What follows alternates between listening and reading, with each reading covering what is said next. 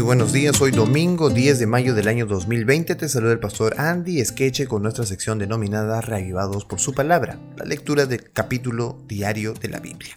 Hoy nos encontramos con el Salmo 98 y este salmo es una hermosa exhortación a todos los pueblos y a todas las fuerzas de la naturaleza a que alaben a Dios el soberano y juez del universo.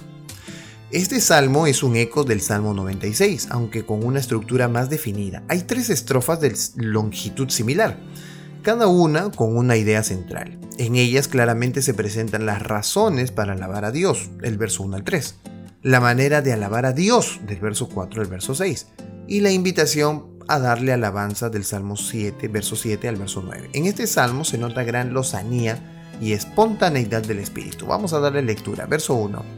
Cantad a Jehová cántico nuevo, porque ha hecho maravillas. Su diestra lo ha salvado y su santo brazo Jehová ha hecho notoria su salvación, a vista de las naciones ha descubierto su justicia. Se ha acordado de su misericordia y de su verdad para con la casa de Israel. Todos los términos de la tierra han visto la salvación de nuestro Dios. Cantad alegres a Jehová toda la tierra, levantad la voz y aplaudid y cantad salmos. Cantad salmos a Jehová con arpa, con arpa y voz de cántico. Aclamad con trompetas y sonido de bocina, delante del Rey Jehová Brame el mar y su plenitud, el mundo y los que en él habitan, los ríos batan las manos, los montes todos hagan regocijo delante de Jehová, porque vino a juzgar la tierra. Juzgará al mundo con justicia y a los pueblos con rectitud. Obviamente, Dios exhorta aquí a los pueblos para que tengan en cuenta quién es Él.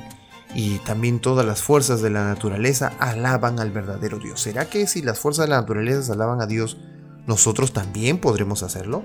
Claro, con nuestra vida, con nuestros cánticos, con nuestra oración, con nuestra eh, actitud, todo eso suma para que nosotros sigamos alabando a Dios desde nuestro corazón de una manera sincera. Que el día de hoy lo podamos hacer y seamos reavivados por su palabra.